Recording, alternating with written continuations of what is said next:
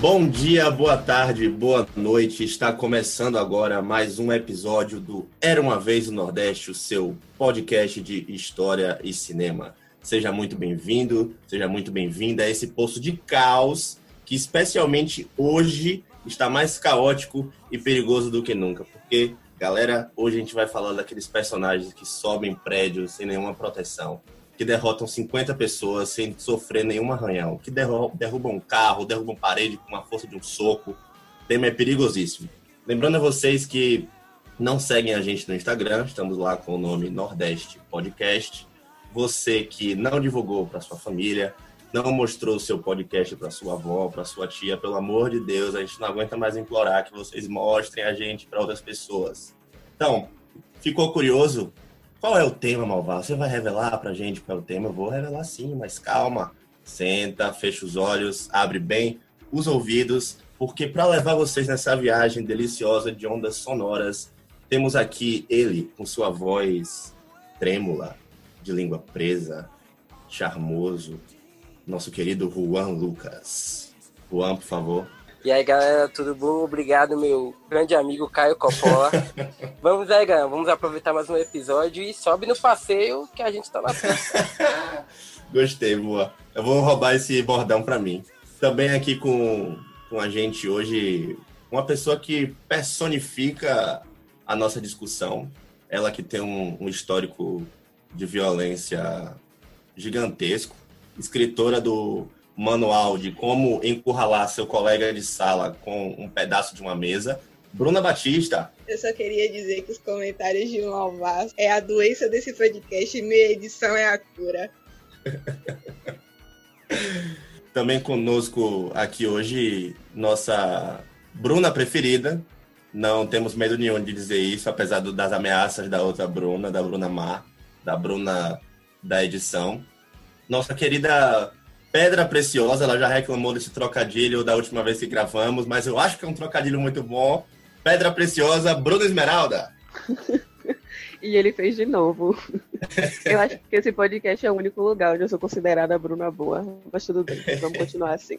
Oi, todo mundo. Oi, pessoas da Irlanda. É, a gente tem que aprender a falar olá em irlandês. Eu procurei no Google Tradutor, mas eu esqueci de aprender de verdade. Também conosco aqui hoje nosso queridíssimo Eric Moraes, que antes que você se apresente, Eric, eu só queria dizer que você também é um cara que personifica o tema da, do podcast hoje e você causa preocupação diária em mim com seu vício, tanto em esteroides anabolizantes como em gel para cabelo. Por favor, se apresente para a galera agora. Olá, queridos ouvintes, inclusive os da Irlanda. Esse episódio é para todos os apaixonados por cabelos peludos e bumbum sarados. Fiquem até o final e vocês irão descobrir o porquê. e para completar esse grupo da pesada de pessoas extremamente violentas e inteligentes, nossa querida Gabriele Galiza, companheira de veneno de Bruna Mar, por favor, se apresente para todos. O engraçado é que os ouvintes desse podcast vão estranhar, porque no primeiro podcast que eu participei, Malval me elogiava. E agora ele fala mal de mim. Isso é uma característica de, de um brucutu, né? Espero que vocês gerem expectativas, porque se dessa vez der certo, é porque tudo que tinha que dar errado já deu. Porra belíssimo, me arrepiei todo. Bom, você que estava aí curioso, curiosa para descobrir qual é o tema do podcast, o tema do podcast de hoje é filmes de brucutu. Mas vai, eu não sei o que é um filme de brucutu. Calma, criança, respira fundo, não precisa ficar aflita, porque eu também não sabia até recentemente, só que eu encontrei duas pessoas que mudaram a minha vida. As doutoras Bruna Batista, Gabriele Galiza, autoras de um dos melhores livros do ano passado, segundo a Tribuna Ferense e o jornal do PCO, chamado Terceira Geração dos Brucutus, um estudo sobre a masculinidade em Hollywood.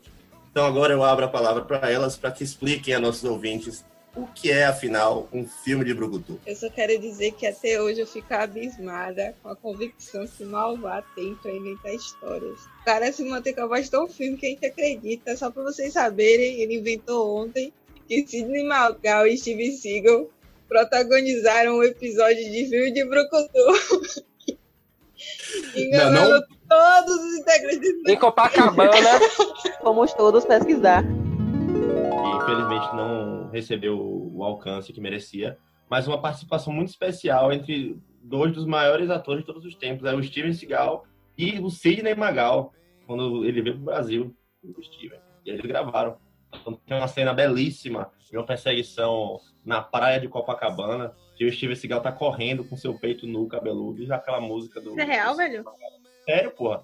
Aquela música do Sidney Magal no fundo, ah, eu te amo, e ele pá, pá, Não é possível que isso seja real. real. Eu quero me, me defender aqui para meus ouvintes que o filme é real na minha imaginação. E para mim é um dos maiores blockbusters de todos os tempos. Copacabana nos anos 70, Steven Seagal e Sidney Magal, socos explosivos em Copacabana. Tem que admitir que, que soa bem. Observe que mal vai trabalhar com fanfic, né? Velho, o cara falou com também convicção que os outros integrantes, incluindo eu, fomos procurar no YouTube pra ver se isso era real.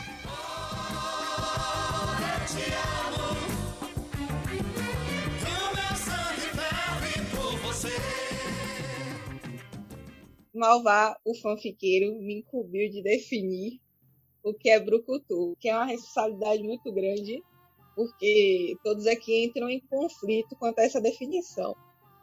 Mas, partindo da minha opinião, eu reitero o que eu já tinha dito anteriormente em conversas com esses integrantes. É, filme de Brucutu, para mim, é um filme caracterizado por um personagem que tem a alma, a aura e a iniciativa de um exército, e ele resolve tudo no final.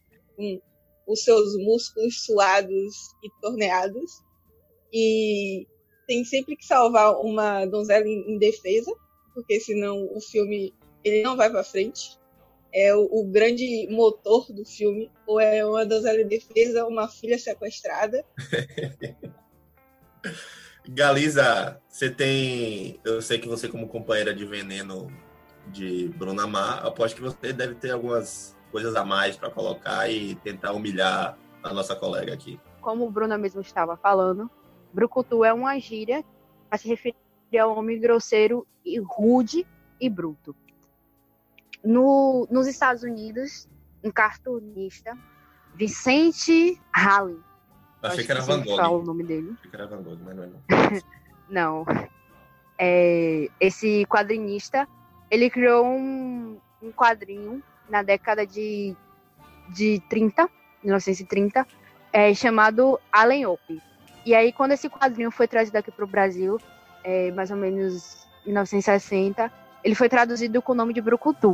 E aí ele vai ter um, vai ser um personagem que mora na caverna. E aí esse personagem ele vai passando por processos de evoluções. Então vai ter vários quadrinhos desse personagem, inclusive que se refere muito ao, aos filmes de Brucutu que a gente está acostumado a ver que é esse personagem com um porte físico mais mais rude, alto, um pouco acéfalo, vamos dizer assim, com, com armas na mão. Ah, tem uma música também, gente, da década de 70, que Roberto Carlos fez, porque Brucutu nessa época aqui, esse estilo de homem, estava muito famoso no Brasil na década de 60, 70, 80 e 90, fez muito sucesso, que o nome também é Brucutu. Fica aí pra Bruna, colocar um trechinho. Só porque outro rapaz pra sua noiva olhou. Brucutu ficou zangado e seu nariz ele amassou. Para você aí que tava meio perdido no que era Brucutu, a gente só vai complicar ainda mais hoje nesse episódio. Mas é basicamente isso aí mesmo. Brucutu é aquele personagem fodão que consegue fazer tudo, fica com a donzela no final do, do filme e não sangra. Ou se ele sangra, ele não morre. Ele pode ter uma hemorragia de três litros que ele não morre. Para começar a falar mais especificamente dos filmes, eu queria dizer qual é o meu filme favorito de Brucutu, de acordo com a definição de Bruna. Vocês podem discordar, aqui é um, um espaço de discordância. Bruna Mar sabe muito bem que a gente discorda dela 100% das vezes que ela fala. Mas o meu filme preferido de Brucutu é Zohan, do Adam Sandler. Porque, para mim, apesar de ser uma comédia, o Zohan ele define tudo que um Brucutu é. Ele resolve todos os problemas do mundo sozinho. ele tem o poder de um exército inteiro, ele é aparentemente biônico e à prova de balas, e ele ainda fica com a donzela em defesa no final. E daí eu queria ouvir de vocês agora quais são os filmes de Brucutu que vocês estão tirando essa ideia. Qual é a definição geral? Qual foi o filme que vocês assistiram que definiram para você a imagem de um Brucutu? E também os filmes que marcaram a infância ou a juventude de vocês. Brucutus, pra mim, são filhos do Western. E a gente definir que Brucutu é todo o filme em que um personagem ele resolve todo o problema envolvendo tiroteio e músculos, o Clint Eastwood tá aí porque ele resolve tudo com tiros. Eu acho que ele é o pai dos Brucutus, porque ninguém mexe com a mula dele. Não, mas, mas aí tem um problema que é o seguinte: na definição do, do Brucutu, ele resolve tudo sozinho, na base da porrada, sem qualquer tipo de vínculo emocional. Você já assistiu O Homem Sem Nome? Eu lembro desse filme. Mas eu É lembro com que eu já Clint. Eastwood, velho. É ele e a mula dele contra o mundo. Os caras riem da mula dele e ele, porra, não vão rir da minha mula. Ele mata os quatro caras na hora. Se vocês não pedirem Os caras riem da bunda matar dele? Da ele os- mula dele. Mula, Ah, da mula. Ah, É, Ah, tem uma mula, velho. Eu acho muito honrado. Todo Brucutu tem uma motivação. É, Tá. Em Comando para Matar, é, Acho Acho Egan, eu vou chamar ele assim que é mais fácil. é o nome? Acho Acho. Ó, Acho Acho Egan, ele não mata pelo simples prazer de matar. Ele mata porque pegaram a filha dele. Todo Brucutu, ele tá parado no lugar e vão mexer com ele. É, é, é a história do Brucutu. Todo filme é assim. O Brucutu tá lá quieto na dele.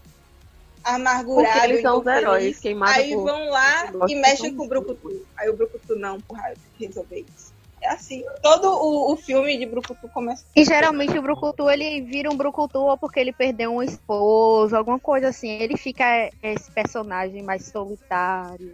Não Sim, sou. tem o peso emocional. questão- O peso emocional é muito importante no Brucutu. Tem uma questão da, da vingança. Agora sim, transformar isso num melodrama, eu acho que já enfraquece o filme de Brucutu. O bom filme de Brucutu que se preze, ele não tem momento dramático nenhum. Ele só tem violência, sangue e morte. É todo filme do Não, tem momento Então dramático. você não assistiu Rambo. Rambo você não assistiu. Porque Rambo é um filme de Brucutu. E, e, e tem muitos momentos dramáticos. O filme 1, de por exemplo. tem uns momentos dramáticos Acho que depende muito do cinema. ator, velho. Tipo, Tem os, os filmes de Jason Statham, mas não tem do carga emocional. Ó, vai- eu acho que vai depender do de autor que filme ele sempre, ele sempre perdeu alguém de Statham. Depende, Ele- a ou então- adrenalina ele não perdeu Tirando- nada, é. ele tá muito louco. Não, a adrenalina ele perdeu o coração, ele tem que fazer sexo no. no- Ele perdeu só o coração. Perdeu só o coração. Não é nada demais, sabe? Ele é tão foda que ele tá sendo queimado vivo e ele ainda vira pra tela e dá dedo. Essa é pra mim, gente, deve ser eu a amo- capa do eu amo podcast. assistir os filmes desse cara, eu me acabo de dar risada. Considero os filmes de Brucutu uma grande comédia. Vocês estão falando do Acho Acho Egger e do, do, do carequinha lá do Adrenalina, que eu esqueci o nome dele. pô. Como é? É, Jason, Statham. Statham. Jason Zazan. Jason Zazan.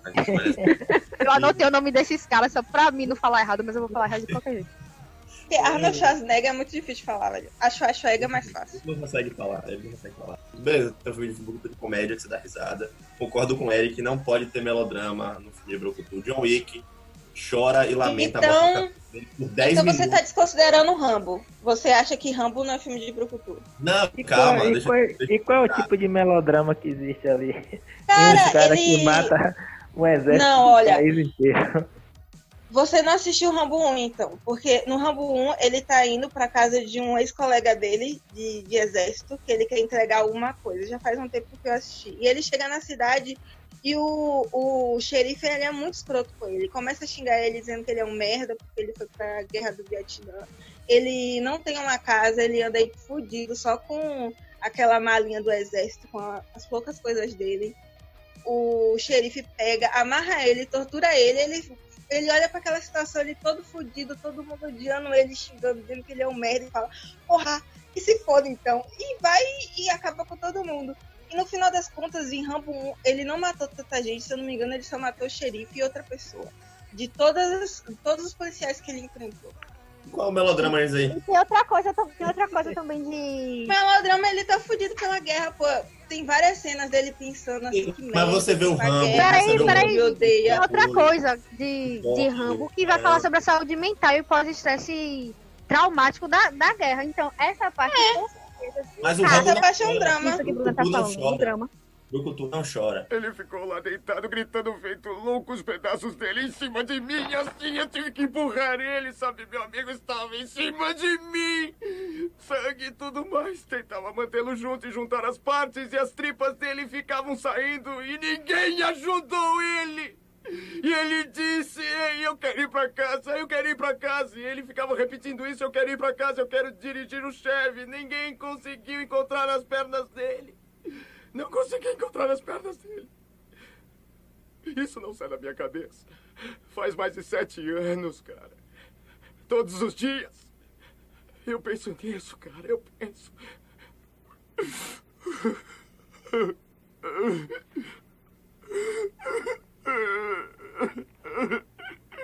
Porque Rambo chora.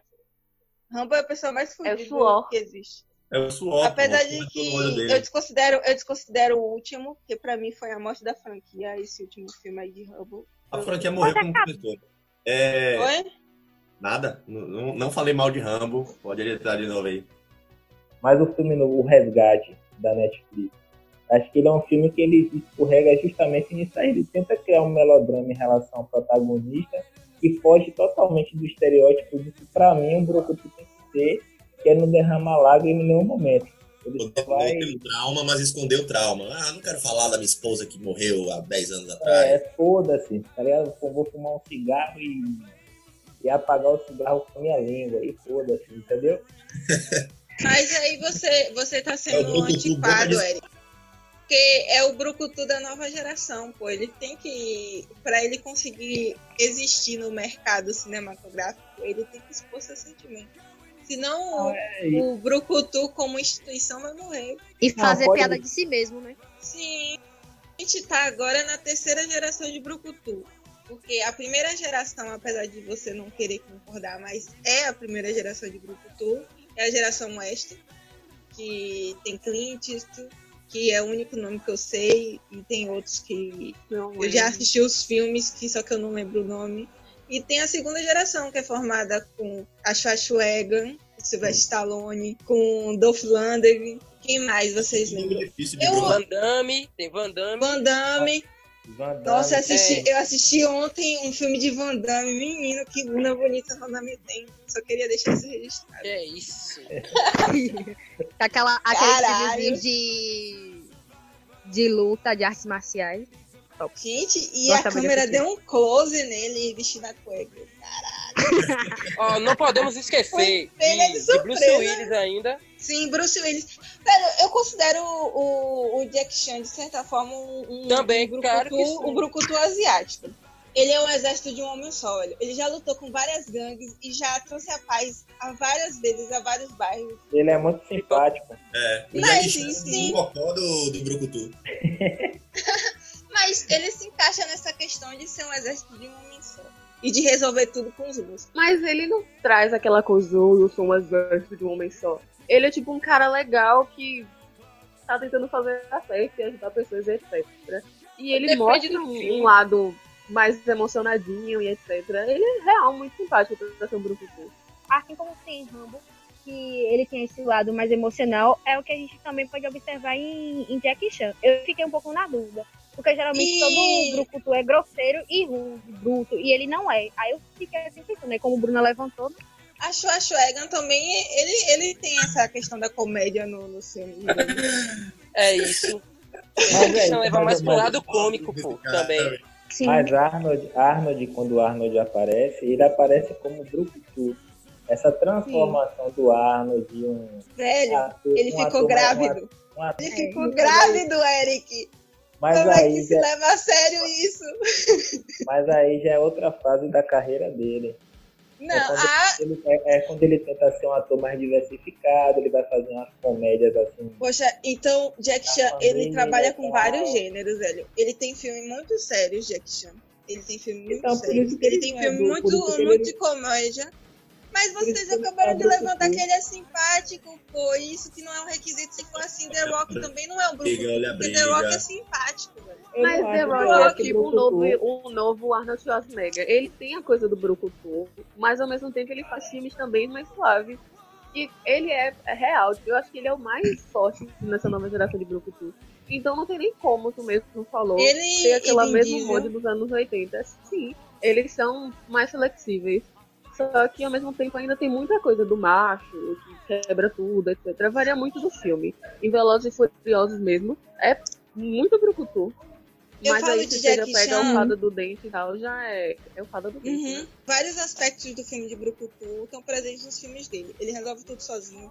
Tem sempre uma moça que tá em perigo e que ele vai ser o, o salvador que vai trazer a paz ao bairro, ao país e vai impedir alguma catástrofe no lugar. E ele sempre resolve tudo com os punhos. O lance é que ele é engraçadinho, ele fica naquele negócio, tira casaco, bate, bota casaco, bate e, Desce e um prédio usa o correndo. cenário. Mas sabe o que é? Eu acho Mas que eu- eu considero um escroto, brucutu. porque tipo, 007 eu considero um brucutu. Porque ele tem Hum. aquela coisa de tipo, eu Ele sou é macho. Tan, tan, tan. Jack Chan eu não vejo isso nele, sabe? Tanto que, tipo, é, como isso nele, eu acho que os meninos ficavam muito mais naquela vibe de querer lutar como do que ser a pessoa, tipo, esteticamente ou isso e aquilo. Ele é muito de boa. com- Eu não lembro dele ser, tipo, aquela coisa macho, é, sabe? Roda com, com as mulheres e tal. E você tem e ele isso não no tem cara de 007. mal. É, sei Ele lá. não Então, a gente tem outro aspecto que vocês estão jogando aí no Brucutu, que o Brucutu tem que ter cara de mal. tem que ter cara de mal. Mas é porque- Mas Tom, Cruise não tem cara de mal, então Tom Cruise não mas vai peraí. entrar como Brucutu. Peraí, que a É. gente tá, a gente tá levando o clima do Eu não acho Tom Cruise um brucutu. Eu Mas também não é um acho, não, olha. Ele faz filmes de ação. Olha, a gente tem que deixar claro que nem todo ator que faz filme de ação, ele é um Brucutu. É um brucutu. Por exemplo, o, como eu falei, o Jack Chan, ele é o Didi Mocó dos filmes de ação. pô. É o Trapalhões. Aí para de entendeu? estragar Jack Chan pra mim, mal vai. Eu amo Jack Chan. Eu, queria- Eu era apaixonada então, por Jack Malvado? Chan quando eu era Ai, eu criança. também. Bruna acabou de dizer que, Nossa, que é ruim. eu- Jack Chan é melhor Aquele do que filme da Jack garrafa. Então, assim, velho. Didi é, ele é muito pai. Eu nunca achei Didi engraçado, velho. O personagem de Didi é bom, agora a pessoa Renato Aragão é uma merda. É o maior Sim, era uma das coisas que eu tentava entender. Juan falou a coisa mais sensata do podcast até agora. É, é sério, velho. É- eu nunca achei Didi engraçado. Também não. Eu Assim, como vocês falaram, um filme de ação não é um, filme- não é um filme de brucutu. Tem que ser o cara que nem que falou, o cara boca de cinza, é o maluco que apaga o cigarro na língua, é o cara que o braço é maior do que minha cabeça, é o cara que só usa roupa é, estilo The Rock, que deixa fica muito Então, curta é- por causa do- dos músculos dele. E é o cara que resolve o problema todo, todo sozinho, mas tem que reunir todos os elementos, senão Mas aí você entrou em uma coisa sobre a questão do físico. Mas a gente já jogou aqui pro Cutus, que não tem esse físico todo como é, Bruce Williams. por- Mas tem. Mas Ah, não tem- precisa ser grande que nem Schwarzenegger, pô. Tipo, É porque, é é porque malhado, mas Malvá, é um trouxe malhado aí que o músculo tem que ser do tamanho da cabeça dele. Não, mas eu discordo de Malvá é, também. ser o é cara, forte. o cara tem que ser imponente. sim, É, sim, porque, não necessariamente. E, é, e, Ah, e no caso de não ter tanto volume, ter o, ter o, o peito cabeludo, que já é uma coisa importante também no grupo. A regata. Tony Ramos, o Brucutu brasileiro, então. você tem um brucutu tipo diferente de brucutu. Você tem um brucutu engraçado, você dá muita risada. Bruno de Matar é um brucutu simpático, tá ligado? Você, porra, uh, kkkk, vai lá, mata todo mundo. Então você tem um, um estilo de filme de brucutu que eu acho que é um filme de brucutu que fez muito sucesso, que é o filme do brucutu idoso. E são todos aqueles filmes que os caras sequestram a filha do Lianis. Ele tem que Rapaz, puta que pariu, velho. ele, ele vai ficando mais velho com o passar da, da franquia, sendo que o último, acho que é Busca Implacável? O nome É. não. Boca É, implacável, que acaba um, 4 ou quatro, 5.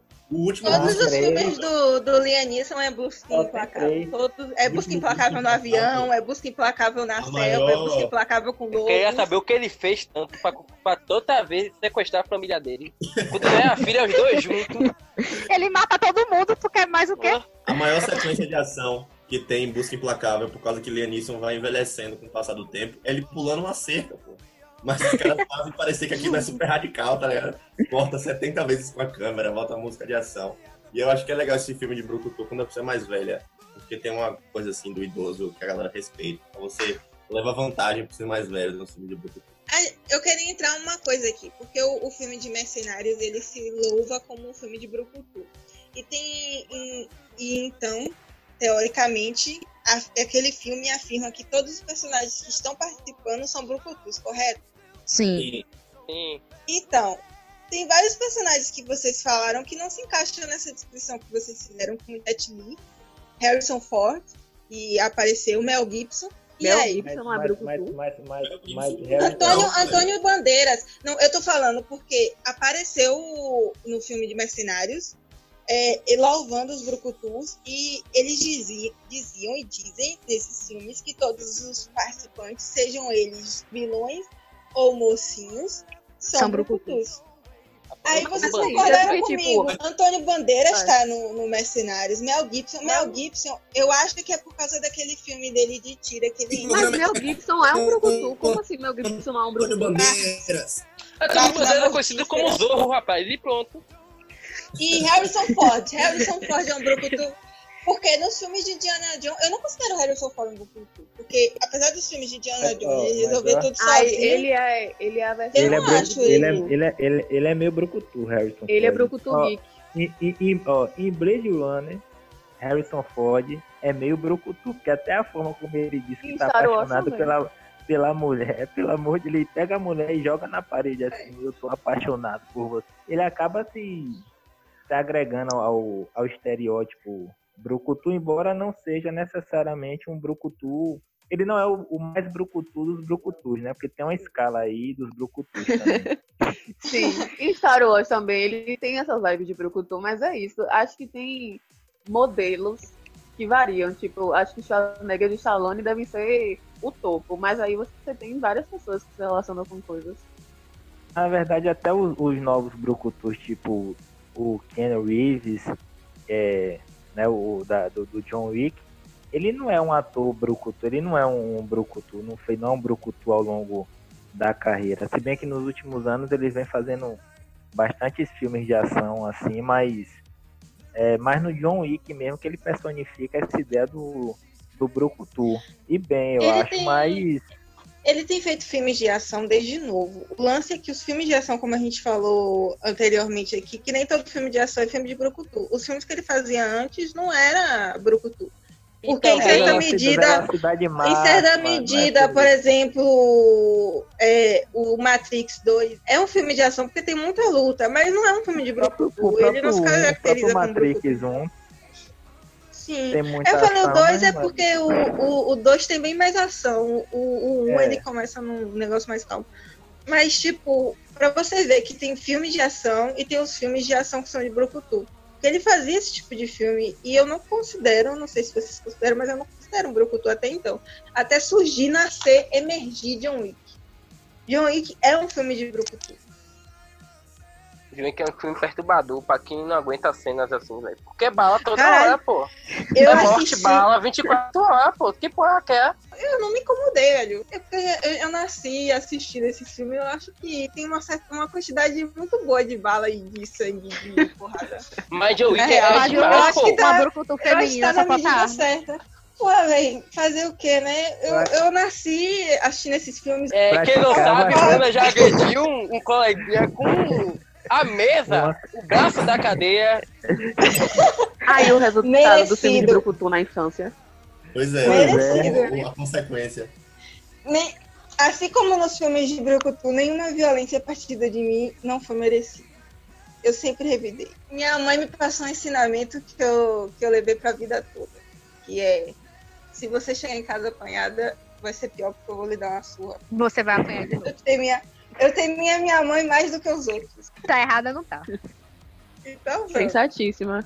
Queria perguntar pra vocês, é, meninas, tipo, quando vocês assistiam esses filmes, se vocês tinham essa coisa de. Porque um dos objetivos era a gente falar, né? Como esses filmes moldam a masculinidade. Tipo, Vocês tinham essa coisa de querer ser o cara forte, lutar.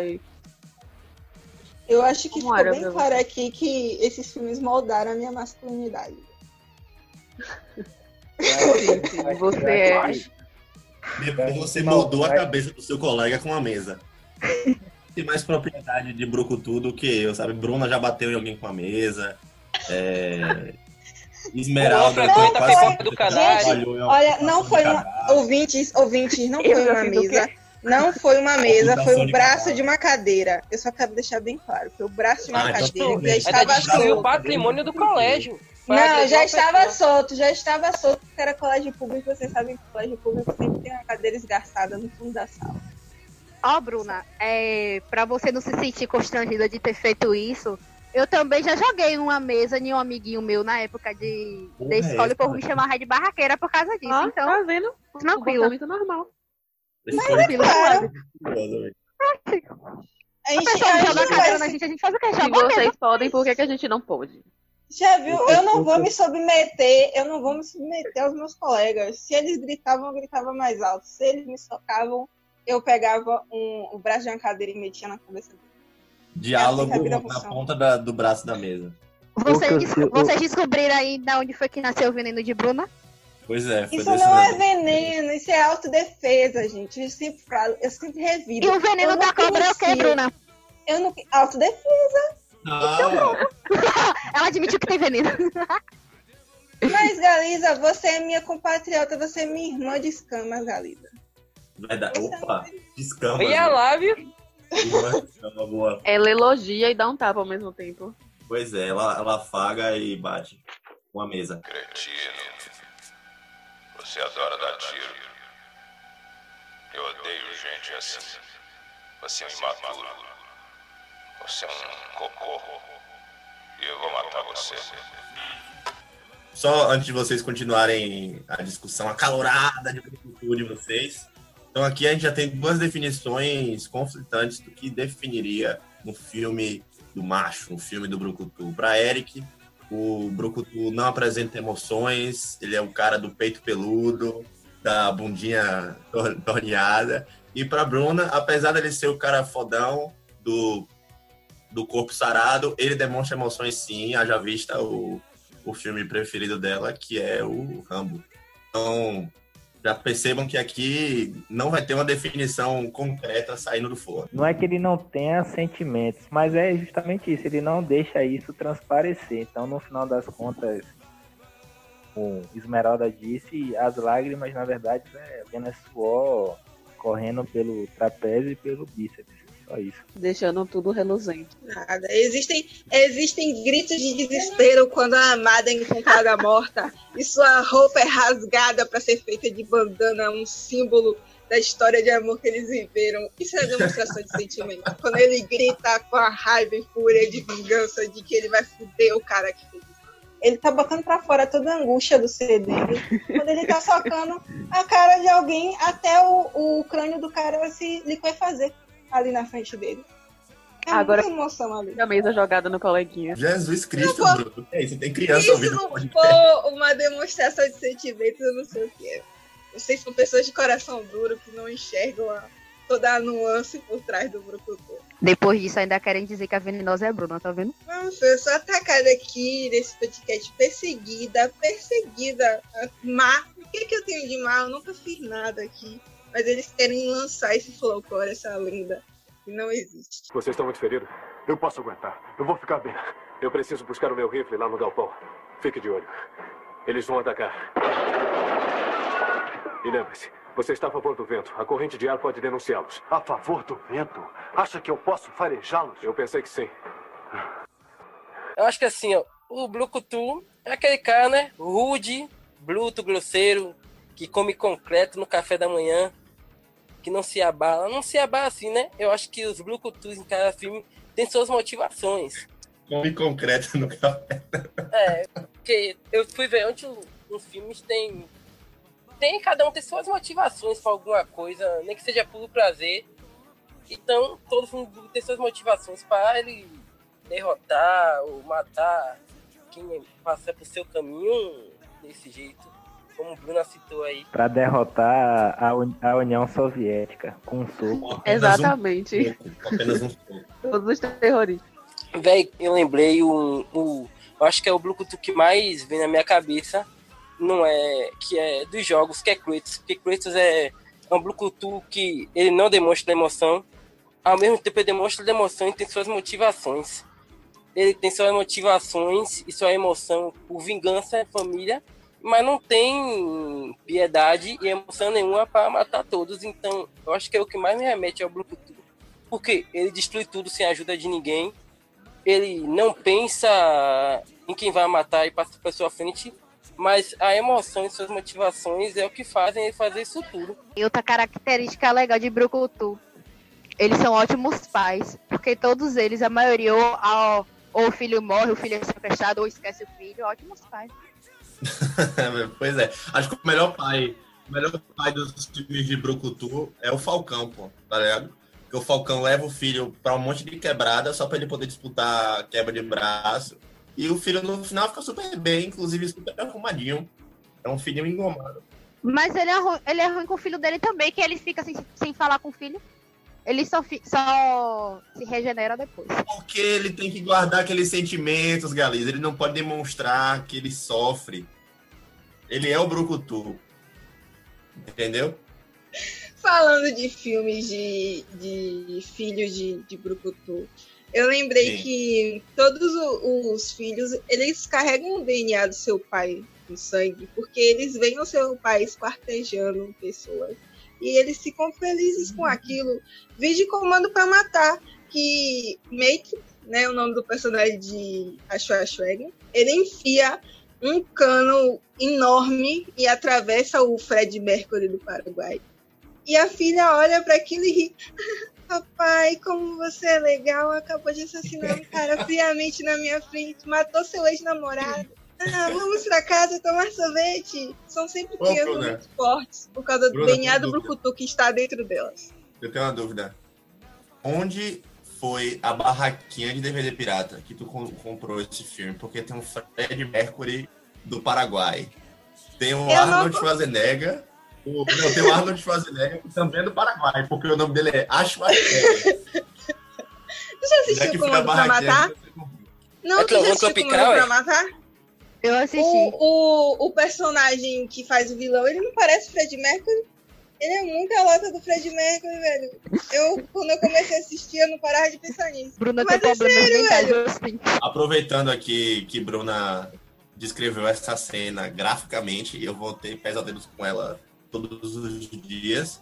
Aproveitar para juntar aqui agora algumas características que foram colocadas. Então a gente tem sem emoções, mas por um lado, emoções a gente tem corpo sarado, a gente tem violência extrema e doentia com ídolos do rock do Paraguai, que é o Fred Mercury. E Juan colocou uma coisa interessante aí também sobre o código de motivação do Brucutu. Ele sempre está sendo movido não só pela força do ódio, mas ele tem todo um, uma, um código de regras de como ele deve agir. Você vê o Brucutu, ele não bate em crianças, o Brucutu, ele não, que é o mínimo, né? Muito obrigado, Brucutu, por fazer isso. Mas ele mata pessoas na frente de crianças. Enfim, o Brucutu é um homem motivado na sua missão de derrotar o mundo. Agora eu quero ouvir mais características aí pra gente pincelar melhor a imagem desses personagens. Para mim, a característica marcante dos Brucutus são que eles têm problemas traumáticos como eu já havia dito antes, cada um deles ou, ou perde uma esposa, ou tem uma filha, um filho sequestrado. É sempre algo nesse sentido. E eles têm esse sentimento. Eu vou ajudar a Bruna nesse protesto aí, nesse debate contra, contra Eric. O Brucutu também é sempre alguém que tem um passado a esconder, ou um passado que ele quer fugir porque no passado ele matava as pessoas, ele era o fodão, mas agora ele é um cara reformado, que tá de boa, que quer construir uma família, mas o passado vem e volta para assombrá-lo. É isso, o, como diz aqui na Bahia, o brucutu ele deve cabeça, esse é o problema. Aí uma aula de dicionário baiano, repete aí, Eric, por favor. O, o brucutu, na verdade, é o cara que ele deve cabeça. Ele, ele tem problemas para se para ter uma vida entre aspas, normal que ele quer ter, porque o passado dele não deixa. E aí ele acaba sendo perseguidor por um exército, ou por, pela União Soviética, ou pelo grupos secretos, traficantes, ou por todo mundo junto, né? Que é o que acontece com o Liam Neeson, que só quer ser um, um paizão de família, é, assistindo Faustão no final da tarde, mas que infelizmente tem que bater em todo mundo sem sofrer um arranhão, porque sua filha é sequestrada em três filmes seguidos. E no quarto a esposa. E no quinto a gente não sabe, né? Quem vai ser o próximo sequestrado da família dele. Apro- aprove- aproveitando o, o ensejo aí, eu acho que a gente podia ir caminhando para elencar quem são os mais brucutus, dos brucutus da velha guarda. Ou primeiro a gente pode falar dos brucutus da nova geração. Pra mim, na nova geração, velho, Vin Diesel e Dwayne Johnson estão ali pau a pau. Eu acho que The Rock tá na frente de todo mundo aí, velho. Não tem outro, não. Não, porque The Rock, eh, Dwayne Johnson, né? Ele cai É. mais porque ele, ele faz muito, muita coisa de comédia, como A Fada do Dente. Tem outros filmes que eu não tô lembrada agora, mas ele, ele vai muito Mas ainda assim, nos filmes dele de comédia, ele é o brucutu do filme. Isso. No filme que passou na Globo esses dias aí, falou que no, que no é o da praia, que ele é o, o salva-vidas. Ele é Ah, Baywatch. brucutu. Eu vou Ele rever é isso. picado por um algo venenoso e ele fica ainda lutando, pô. Eu acho velho, que- aquelas cenas dele de Zac Efron arrastando geladeira e bodybuilding. Jason Statham, ele é ainda mais brucutu do que esses dois. Jason Statham, ele fala brucutu, Jason- ele é. senta brucutu, ele se relaciona brucutu, ele chuta brucutu, ele respira brucutu, Jason Statham. Quem assistiu o Adrenalina 1 e 2, velho, não tem condição. Eu assisti Adrenalina, eu acho que eu tinha uns 15, 14 anos, eu assisti na sala, foi o maior arrependimento da minha vida, com todo mundo na sala vendo. Aí tem a cena que ele precisa da namorada dele. E a gente alugou esse filme pra assistir ainda, era na época que Eu se alugava. Gente, quando começou aquela cena, imagina o constrangimento de todo mundo se olhando. Passa ou não passa? Pega o controle ou não pega? Você me pegou de muito mau humor esta manhã, amigo. Agora, eu vou fazer essa pergunta só uma vez. Quem foi que pegou a minha torta de morango? Outra característica de Brucutu que eu acho que se, Bru- se um, um personagem de filme de ação ele não tem, não dispõe dessa característica, ele não é um Brucutu. Ser o melhor no que ele faz. Então, o Jason Statham, quando é em carga explosiva, ele é o melhor dirigindo, é o melhor em, em- fugir. Em Comando para Matar, Arnold Schwarzenegger é o, o melhor soldado que existe, tanto do comandante dele os caras roubaram a filha dele, então ele só espera uma trilha de corpos. É sempre o melhor em tudo que, que ele se propõe a fazer. Seja o que for, o, trabalho que ele teve e que agora ele é um renegado, porque é uma característica recorrente do Brucutu, ou no filme dele ele tá no auge do cargo que ele se dispõe a fazer, ou então ele se aposentou e está vivendo isolado, renegado, e as pessoas vão mexer com ele e aí descobrem que realmente ele é o melhor, porque eles sempre são os melhores, os que nunca desistem, que se- seguem em frente, não importa quanto eles apanham, não importa quantos tiros eles levem.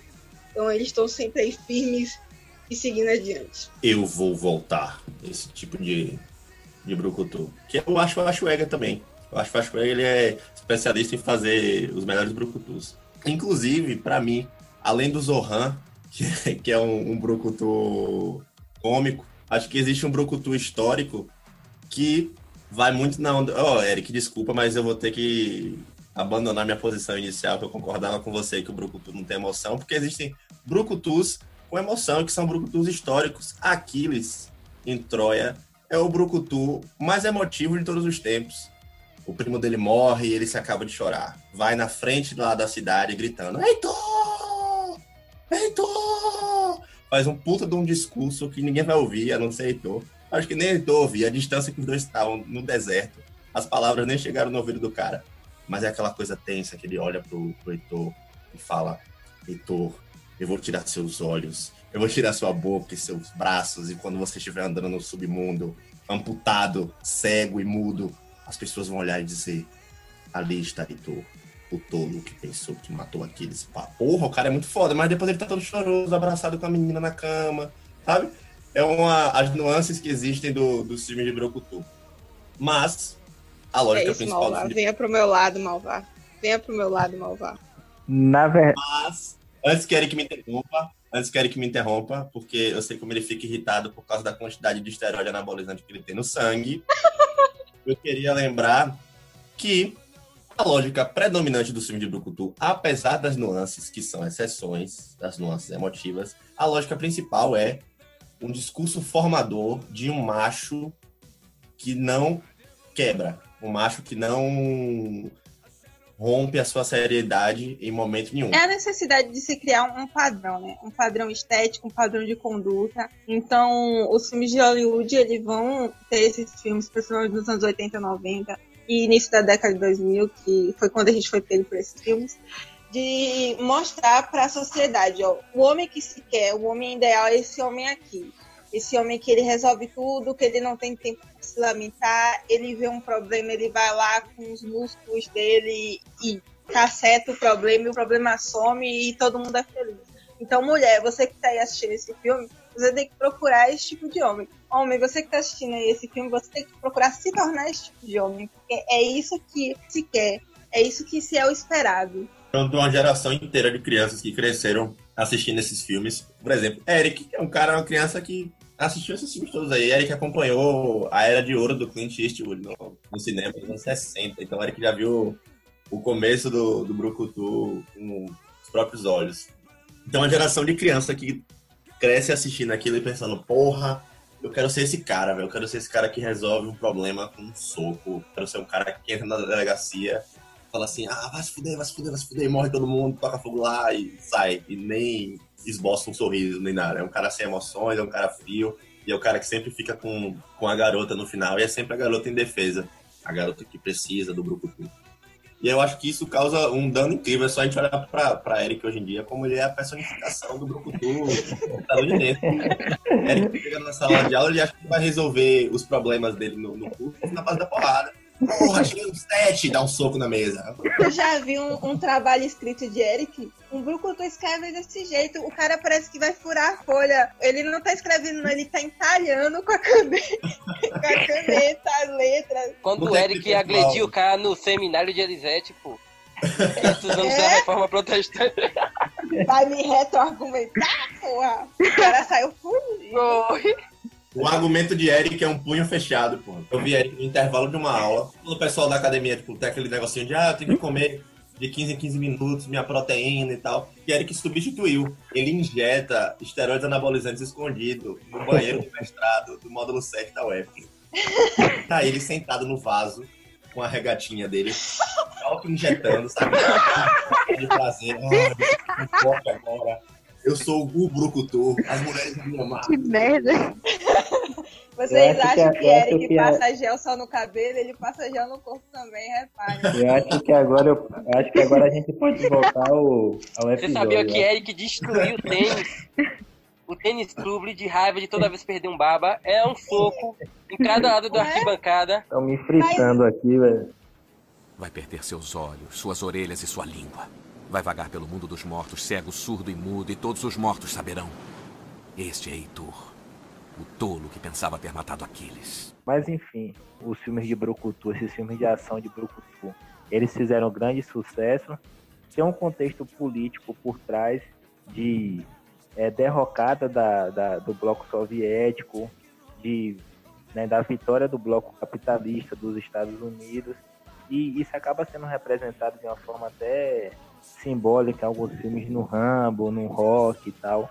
Isso acabou, acaba tendo um, um subtexto ali no qual a imagem do norte-americano é, ele acaba sendo exaltado. E naquele, naquele momento histórico específico, levava a um favorecimento que fizessem com que os filmes de Brucutu tivessem grande alcance e sucesso, fossem recordes de bilheteria, etc. E isso acaba sendo o ciclo, a, a história acaba se modificando e hoje acho que tem outros elementos que acabam aparecendo é, ao longo da história, no contexto contemporâneo, de novos sujeitos, grupos sociais, etc. E esses, os novos blockbusters, eles acabam tentando englobar para ter maior alcance. E nesse sentido, o filme de Brucutu, por ser um filme majoritariamente de macho, né, do macho, hétero, top, etc., ele acaba tendo um, um alcance menor no sentido mercadológico mesmo. Eu acho que aí nesse sentido, os próprios filmes de ação e os filmes de Brucutu, eles tentam se reorganizar na busca de atingir novos grupos e tentar reorganizar o seu, seu nicho. Aí aparecem os brucutus agora mais emotivos, brucutus que tentam atingir outros grupos que antes não eram atingidos pela imagem de um Clint Eastwood ou do Schwarzenegger, como o Bruno fala. Muito bom, muito bom. Quero ouvir mais, quero ouvir mais. Eu acho que os filmes de Brucutu, eles só levaram a repaginada com as exigências que do, dos anos 2000, mais de 2010 para cá, imporam. Porque eu comparo muito com o que aconteceu com os filmes do western. Você tinha aquele modelo do cowboy específico, que foi saturando e se desgastando com o tempo, porque obviamente as coisas foram mudando. E aí surgiram os brucutus, que eram os grandes modelos masculinos dos anos 80 e 90. Então, para mim, agora, a gente tem esses modelos, esses estereótipos masculinos nos filmes de herói. Para mim, os heróis são os novos brucutus. De novo, com aquilo que é, as exigências de hoje em dia permitem como a gente até comentou no episódio que se perdeu, sobre coisas, principalmente frases racistas, extremamente sexistas, etc., que tem nessas, nesses filmes antigos. E hoje em dia não acontecem mais, mas ao mesmo tempo os estereótipos de, do macho alfa que resolve tudo, a violência, ou até a coisa de ser considerado um filme para homem, a coisa do filme de herói ser considerado para homem, e aquela tara de que quando você tem meninas que curtem essas coisas e tal, é tipo, a mulher, porque geralmente esse tipo de filmes são para homens por coisa da ação, da violência, etc. Da força. Então, para mim é uma repaginada que mais reforça as coisas que já existiam do que o fim dos filmes de Brucutu. Sim. Inclusive, foi, foi importante isso aí que tu falou. Quando aconteceu aquilo da Capitã Marvel, ou quando colocaram mulheres protagonistas em, em filmes de ação, os incels e os ancaps, nossos eternos inimigos aqui do podcast, junto com os sulistas, ficaram muito putos nos fóruns da, do submundo da internet. Ah, porque agora eu não me vejo mais representado no meu personagem. Ah, porque agora fizeram um, um cara politicamente correto. Ah, porque eu queria tanto ver o meu personagem favorito que eu me espelhei enquanto criança espancando, espancando gays, espancando negros. E aí, só que essa remodelação que, que foi feita, como você mesmo colocou, antes de ser uma mudança de impacto mesmo no filme de Brucutu, na verdade é só uma mudança assim, a gente quer manter a imagem do Brucutu, mas vamos tentar adaptar ela mais público, vamos tentar dar uma, uma gourmetizada nela, tentar manter os estereótipos debaixo do pano ali, tentar renovar alguns estereótipos. Eu acho que isso que tu tá falando, Malvado, essa questão é, do filme da Capitã Marvel tem muito mais a ver com a, a, sexualização da mulher no filme de ação, que nesse filme ele foi restringido. Tem a questão do uniforme da Capitã Marvel, porque é um uniforme extremamente explícito. Aquela coisa da revista em quadrinho, né? Que existem os uniformes de combate e o uniforme da mulher sempre vai ter um decote muito grande, uma saia muito curta e tudo vai ser colado. Então, se alguma coisa estiver coberta, vai ser uma luva que vai vir até o ombro, mas o resto vai estar tudo de fora. É aquela questão de que tá colocando uma personagem que ela é forte, mas ao mesmo tempo ela não é sexualizada. Que é uma coisa que antigamente, mesmo se tivesse, ela teria que ser extremamente sexualizada. A gente vê isso nos filmes da Mulher Gato, entre outras coisas que existiam, principalmente nos anos 90, por aí. Sim, eu ia falar isso, inclusive, sobre Lara Croft também. Porque você tem esse filme de ação e etc. Mas, ao mesmo tempo, o peso da sexualização de Angelina Jolie é nas alturas. Então, quando você tem Sim. essas personagens que fazem esse tipo de coisa, é muito para cumprir uma tara, que, como você falou, quadrinhos, etc. É, quem cria essas coisas, né? É muito pra cumprir uma tara, pessoa que luta e tal, mas ao mesmo tempo é aquela mulher da fantasia, etc. Do que de fato ó, uma mulher forte que salva o dia e blá blá blá. E como o Bruno falou, realmente o, o filme ele tem que se adaptar, porque várias coisas que eram ditas e feitas nesses filmes hoje em dia não são mais aceitas, mas existe muita coisa mascarada e que ainda continua é, sendo perpetuada, que é aquela lógica do homem salvador, da mulher que vai estar em perigo e que ele é a única solução de tudo. Se não é a mulher, é uma criança, porque ainda tem que ter a figura em defesa, mesmo se a figura não for feminina como no filme do Reset. A figura nesse caso é masculina, mas é uma criança. É, é, ele tá ali para proteger os indefesos.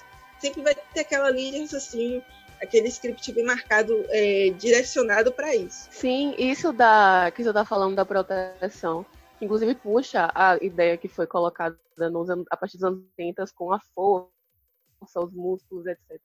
É muito forte e muito importante para essa coisa da construção do macho, do brucutu e etc. Inclusive tem uma pesquisadora chamada Bárbara Creed que ela coloca que isso foi uma forma de reforçar uma masculinidade que estava em crise com a inserção maciça de mulheres nos Estados Unidos no mercado de trabalho. Se vocês assistiram Dead Seventh Show, acho que vocês viram bastante da frustração do pai do Eric, quando ele não conseguia ser o provedor. Isso... Ah, exigia, exigia. Os anos 80, para mim, os filmes de Brucutu são muito um resultado, uma resposta dessas coisas dos anos 70, dos movimentos que colocavam essas questões de gênero, esses conflitos em questão. E você passa a ter a entrada dessa mulher no espaço que era um espaço hegemonicamente masculino, onde ele era a pessoa que recebia o dinheiro da casa. E isso era um, um grande espaço de poder em que no momento em que a mulher ela tá ganhando dinheiro também e ela tá provendo como é que esse homem vai determinar o espaço, a, o poder dele, a autoridade dele sobre a figura feminina. E aí ela coloca que entram a coisa dos músculos e eu ainda acrescento as armas e as bombas, porque para mim formam todo um conjunto que forma essa masculinidade.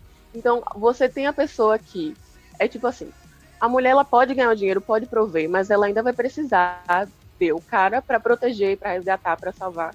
E no final sou eu que defendo a pátria, sou eu que salvo o dia. Então, essa coisa do, dos músculos é muito interessante, que inclusive é uma das grandes mudanças do western pro filme de Brucutu, e que por isso também que eu vejo ainda o rolê do, como Bruna tava falando, de mais uma reformulação dessa masculinidade dos filmes de Brucutu do que do fim. Eu queria trazer o He-Man para a nossa fala, porque ele é um personagem de desenho, mas ele é uma junção de todas as características do Brucutu, se você prestar atenção.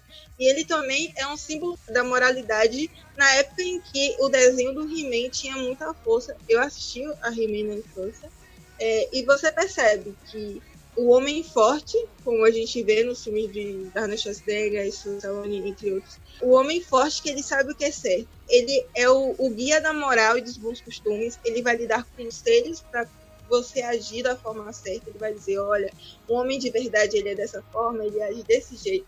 E ele sempre vai vencer o mal em todos os seus episódios. E não existe uma história que que existe uma profundidade. É, vai ser sempre todo episódio o, o mal fazendo alguma coisa e ele indo lá e vencendo e fechando isso. É o que se quer criar nas crianças que vão ser o homem do futuro, como é que ele deve ser também.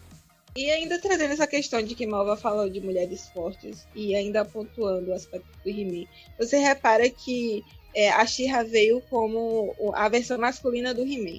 E em todos os episódios que se iniciava, ela falava: Eu sou a Shira, a irmã gêmea do He-Man. Sempre pontuando isso claramente. E, e, que era uma tática apenas para vender brinquedo, não para trazer um símbolo de mulher forte as crianças, as meninas daquela época. E você reparando no uniforme dela, é a mesma coisa que a gente sempre vê em filmes e em quadrinhos. Extremamente sexualizada, tanto o corpo quanto o uniforme dela. E era apenas uma cópia barata que quase não tinha tanto Ibope quanto o próprio He-Man. Então a gente vê esses estereótipos, essas táticas de se adaptar ao que se começa a emergir naquele período, começa a, a ter um, uma visão de uma mulher, quer se ter uma visão de mulher diferente, e se aproveita disso para ter a Xirra, e que traz uma visão totalmente deturpada do que se quer. Realmente, o mercado, na tanto o do cinema quanto de publicidade da época do, dos anos 80, não eram focados nessa construção que a gente tem hoje em dia. Por isso que tem essa mudança tão forte E até mesmo o, os brucutus hoje em dia tem um, um, tom mais cômico nos filmes de ação do, do que o, o, o jeito realmente que ele era antes com essa estereotipação masculina. E a gente sabe que por trás desse padrão bizarro é muito válido a gente estar questionando isso agora. Tinha toda uma, uma base, o um contexto histórico, como a perda das guerras. Os Estados Unidos estavam passando, os conflitos, todos os conflitos pós-guerra. Então, era muito necessário essa valorização da imagem, a glorificação desse macho hétero, é justamente sobre as influências que a gente sofre. Bruna aí falou, estava no desenho animado, estava nas novelas da Globo, todos os filmes tinham esses caras. Então, todo mundo nessa época queria ser um grupo tudo. Era o, o ideal imaginário que prevalecia na cabeça que era para mostrar a mulher o, o, cara que ela deveria buscar e mostrar o homem o cara que ele deveria se tornar. Acho que é um pouco disso. Conan, o que é melhor na vida? Esmagar os seus inimigos, vê-los fugir para sempre e ouvir o lamento de suas mulheres. Isso é bom! Isso é bom! É, por mais que as transformações elas acabem sendo válidas no sentido de que elas vão incorporar novas discussões, novos sujeitos, novas problemáticas a filmes que têm um grande alcance de público, eu acho que no frigir dos ovos, na verdade, é uma nova roupagem para que as coisas continuem as mesmas. E aí, nesse sentido, as questões de fundo e os problemas estruturais que esses filmes acabam construindo, eles permanecem nesses novos filmes e com uma problemática a mais, que é a de que eles se levam muito a sério no sentido de abarcar essas discussões e esses sujeitos, coisas que os filmes antigos, a despeito de seus problemas, eles não buscavam se levar tão a sério. É claro que, como tudo que foi colocado, há um, subtexto e uma, uma construção de uma mentalidade, de um pensamento coletivo que vai ratificar essa imagem do macho alfa, da jornada do herói, até uma mitificação do homem branco, hétero, cristão, etc. É, norte-americano.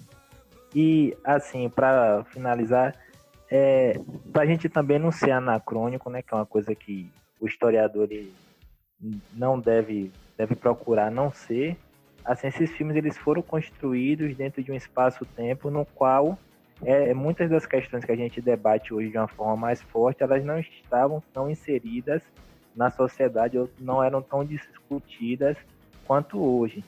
Então, para fazer essa ressalva, isso é uma discussão que a gente pode pegar os filmes tanto de brucutus quanto blockbusters em geral e juntar tudo e fazer uma bela discussão sobre a forma como esses filmes eles tentam trabalhar questões outras que não dizem respeito tanto aos filmes pipocões e, e comerciais. Acho que dá uma bela discussão em outro episódio. Às vezes, seriados de aventuras do cinema ou da televisão podem dar a impressão que disparar uma arma, lutar e se arriscar são coisas divertidas e excitantes. E mais, que os mocinhos nunca se machucam. Mas na vida real as pessoas saem feridas, até morrem quando lutam ou usam armas. Quando é de brincadeira é divertido e não há mal algum em imaginar grandes aventuras. Mas quando é para valer, nunca se esqueçam que alguém sempre pode sair ferido. Até mesmo os mocinhos. Até mesmo você. Muito obrigado a todo mundo. Fez uma discussão profunda aí. Acho, inclusive, que esse é um dos pontos mais importantes e mais merecedores de destaque sobre os filmes de Brucutu, que é a relação que eles têm com a narrativa de construção do macho estadunidense, ou como o Eric bem colocou, do macho hétero, branco e cristão.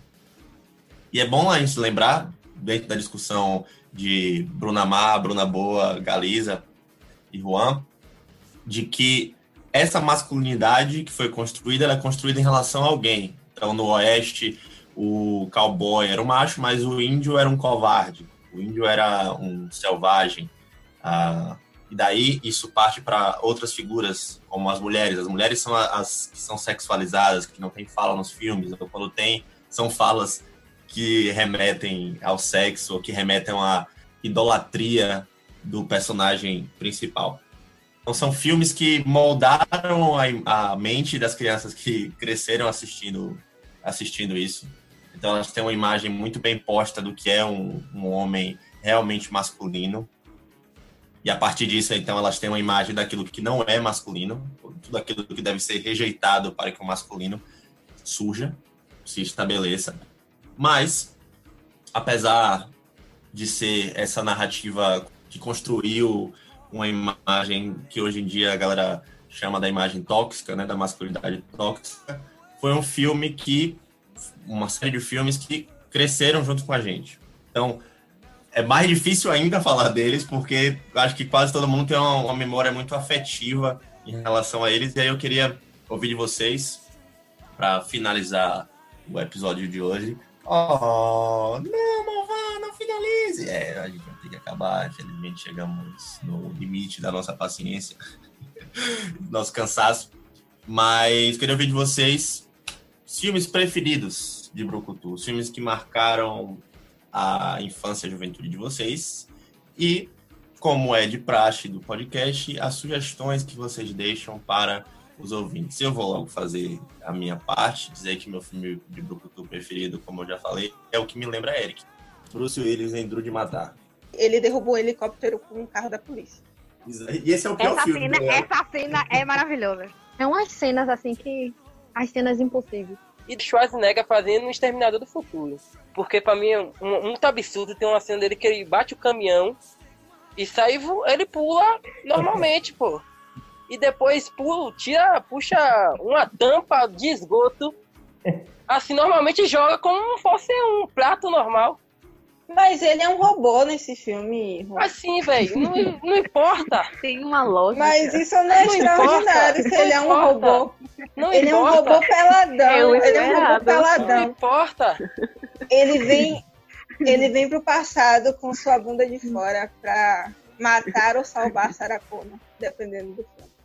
Bruna e as bundas dos brucutus. É, uma fixação. Mas é, é uma coisa. É uma melhores coisa marcante. O nome do episódio. Quando É, é, me, eu marca, me marca na cabeça quando a, a câmera dá um zoom nesses detalhes do corpo. Não tem como esquecer. Porra, um zoom de 5 ou mais segundos, eu pronto, eu já vi, mas minha E os homens são sarados, gente. Eu entendo. na minha retina. Eu acredito que a bunda de Eric seja mais torneada do que a, a bunda do Bruce Willis. E minha sugestão para nossos queridos ouvintes é a série Midnight Gospel, que saiu na Netflix aí, que eu acho que é uma piração muito legal para todo mundo que gosta de falar sobre assuntos aleatórios junto com animações mais aleatórias ainda. É, inclusive, eu queria reiterar que a imagem que Malva fez, ele conhece e pode atestar como verídica. Obrigado, amigo. E a minha o meu filme preferido não é o que eu considero mais brucutu dos brucutus, que eu acho que eu considero o Rambo, que é um cara que consegue derrotar a União Soviética sozinha, é, e todo o bloco é, soviético, comunista, etc. É, o meu filme preferido é Falcão, o campeão dos campeões, que eu acho que é um filme que por ter um plot mais centrado e mais verossímil, e por, por eu acreditar que foi o que mais passou na sessão da tarde, dentre todos esses outros, eu acho que é o filme que marcou mais a minha geração e tinha aquela questão da luta, né, da quebra de braço e que é, muitos garotos ficavam fazendo na escola, inclusive eu. E tem a questão do boné, que inclusive é uma curiosidade que nem todo mundo sabe. A ideia do boné virado para trás no momento em que o Falcão vai lutar, a quebra de braço inspirou os criadores de Pokémon é, na imagem do Ash, colocando o boné para trás. Quando ele vai para alguma batalha, Pokémon saiu dali, para quem não sabe. Aqui também tem referência a anime. Que é um, a gente Que ao quebra... contrário, ao contrário de Ash, Falcão é campeão, né? De Ao contrário de Ash, Falcão é campeão. Quero ouvir. O ódio as- na voz de Juan. É, rapaz, Juan tá puto com o Ash do Pokémon. Não sei o que ele fez pra infância de Juan, mas alguma coisa aconteceu que ele vai ter a oportunidade de contar. Quero ouvir as sugestões e considerações finais da minha querida editora, que eu tenho que declarar aqui meu carinho e afeto por Bruna. A gente brinca com ela, mas ela é o pilar que segura toda a estrutura desse podcast. Por favor, Bruno. Nossa, meu coração se aquece com tanta falsidade. Muito obrigada, Malva.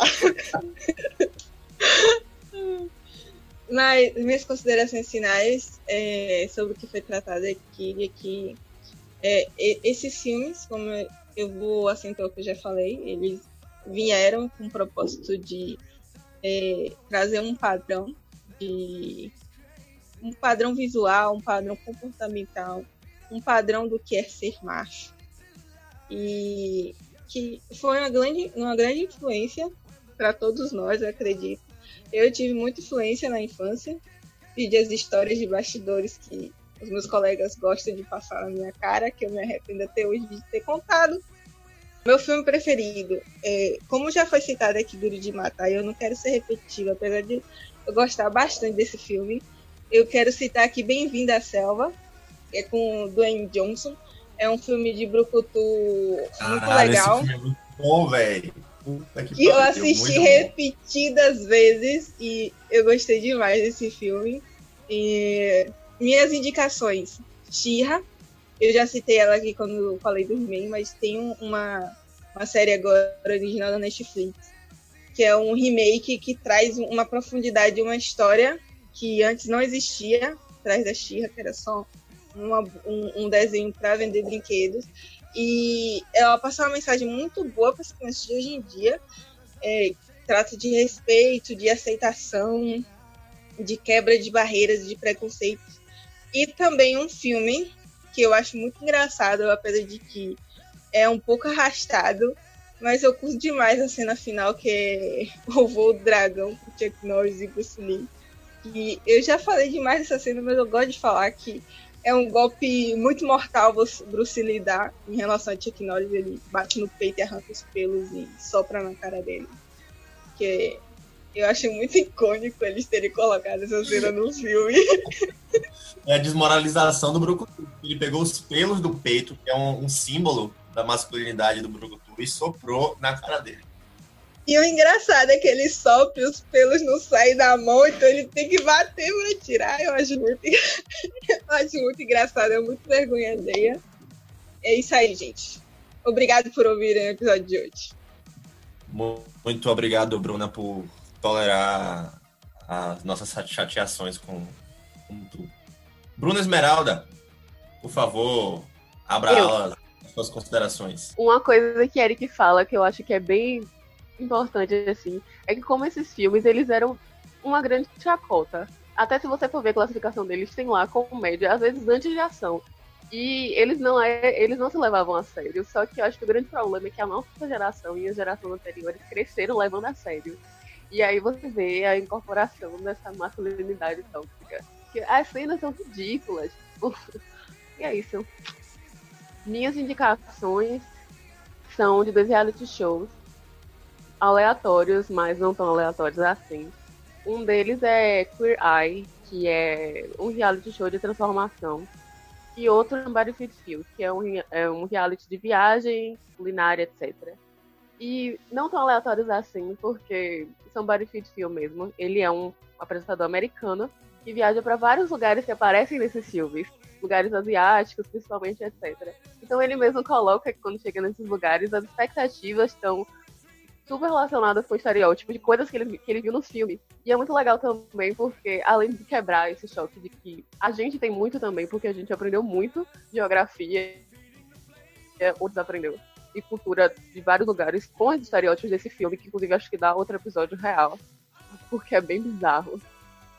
Além dessa coisa, ele não fica preso a capitais e coisas assim, porque a gente, como tradicionalmente são esses reality shows, porque como a gente estava falando aqui das mudanças que são exigidas, até esses programas são bem tradicionais da televisão, de transformação, etc.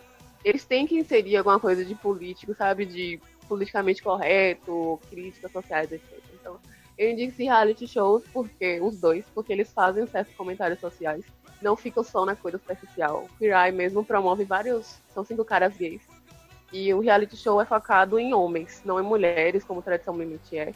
E eles não chegam, tipo, impondo, olha, você é feio porque você tá fora desse padrão. Vamos colocar você com cara de blogueiro, isso e aquilo. Eles promovem diálogos sobre racismo, religião e etc. Trabalham vários aspectos da pessoa. Quando quiser, dá uma descansada do cal do mundo. Cal do mundo. Cal, saudade do cal. Ô, saudade. Do cara. caos do mundo. Abraço, Cal Wallace. Beijo, Cal. Nosso Cal querido. é o Brucutu lá da UFS. É o nosso ele é o estilo macho de ser. Real. A cara de cal de mal encarado já é. Bruto por fora, mas mole por dentro. E fazendeiro. Ele mesmo fala, tem uma frase icônica de Brucutu de Cal que é homens não correm, homens andam. Então ele nunca corre. Perfeito. É real, Ai, eu velho. sou Eu falei, Cal, Mas você vai Cal fazer é real, ônibus, corre. Aí ele virou pra mim e falou isso. Homens não correm, homens andam. Não importa se a vida deles está em risco. Eu só lembro dele falando de galinha. Pois é, ele cria, galinhas. ele cria galinhas. Ele é um brucutu raiz. Ele é um bruco muito raiz. Pô, o cara cria galinhas, não corre. O jeito de Cal falar já é um jeito ameaçador. Ele é um Não cara tem celular, odeia tecnologia. Odeia tecnologia, ele não é, ele é contra a modernidade. Às vezes, Cal tá salvando o Brasil aí e a gente nem sabe. De ameaças sabe. externas, estrangeiras. salvando a gente de José Ronaldo e Colbert Martins.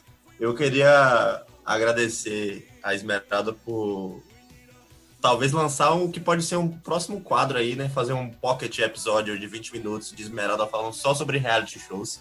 Eu acho que é uma Ai, boa, sim. reality shows são muito legais. Eu Vamos tentar lançar aí esse episódio. E também lembrar de Cal, que é uma pessoa que eu sinto muita saudade. Saudades, Cal, um abraço. Se você um dia escutar isso em uma fita cassete, a gente te ama. Agora eu queria ouvir minha queridíssima estilista, que futuramente vai ser minha estilista pessoal, Gabriela Galiza. É, uma coisa que a gente não falou agora nessa, nessa gravação foi sobre as trilhas sonoras, os efeitos especiais. Um, um, um verdadeiro filme de Brucutu não se faz sem isso. Eu lembrei de uma fala quando o Juan tava falando de come concreto no, ca- no café da manhã. Eu lembrei que no Comando, de para, Comando para Matar há uma referência mais ou menos parecida com isso. Arnaldo Schwarzenegger ele vai falar: Eu como boinas verdes no café da manhã. Então o que é que você espera de um Brucutu, né? Nada mais que isso. Minhas indicações, que é um, um filme de comédia que me indicaram recentemente. Eu tô assistindo os filmes de 2018 que eu não assisti. Então, o nome do filme é Desculpe Te Incomodar, que é um, uma comédia sobre um atendente de telemarketing que ele vai fazer umas críticas sobre o capitalismo e sobre o trabalho escravo. É bem bacana. Eu acho que é isso, pessoal. E agora, para finalizar com, com chave de ouro, a belíssima, a tranquila e delicada voz do nosso querido Juan Lucas. Por favor, Juan. Então, né, gente? é, minhas considerações finais são que os filmes de Brucutus também são uma grande propaganda do exército americano em mostrar que você pode ser herói nascendo de lá. E ah, o meu, eu acho que o filme mais Brucutu que eu já assisti, assim, que eu considero, é Duro de Matar e Exterminado do Futuro. Não são os meus preferidos.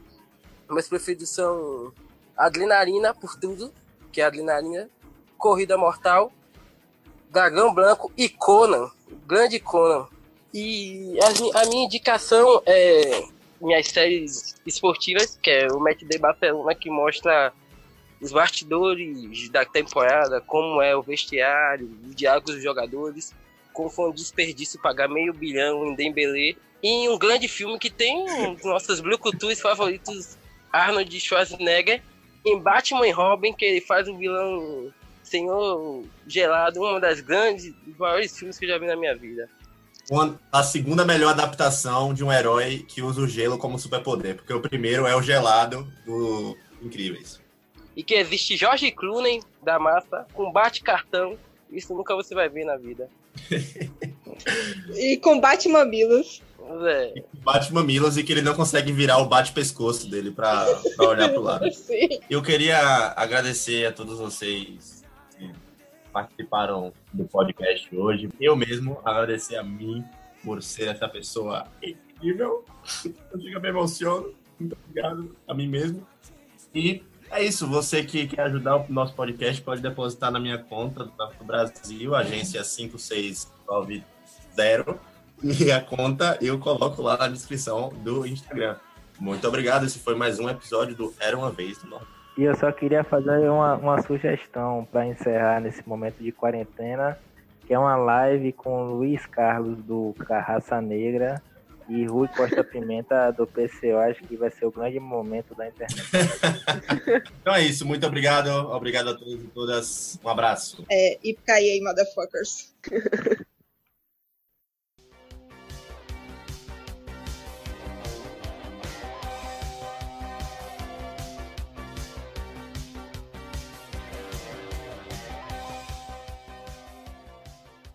Esse podcast foi editado por Bruna Batista, com participação de Manuel Malvar, Eric Moraes, Bruna Esmeralda, Gabriele Galiza, Juan Lucas e Bruna Batista.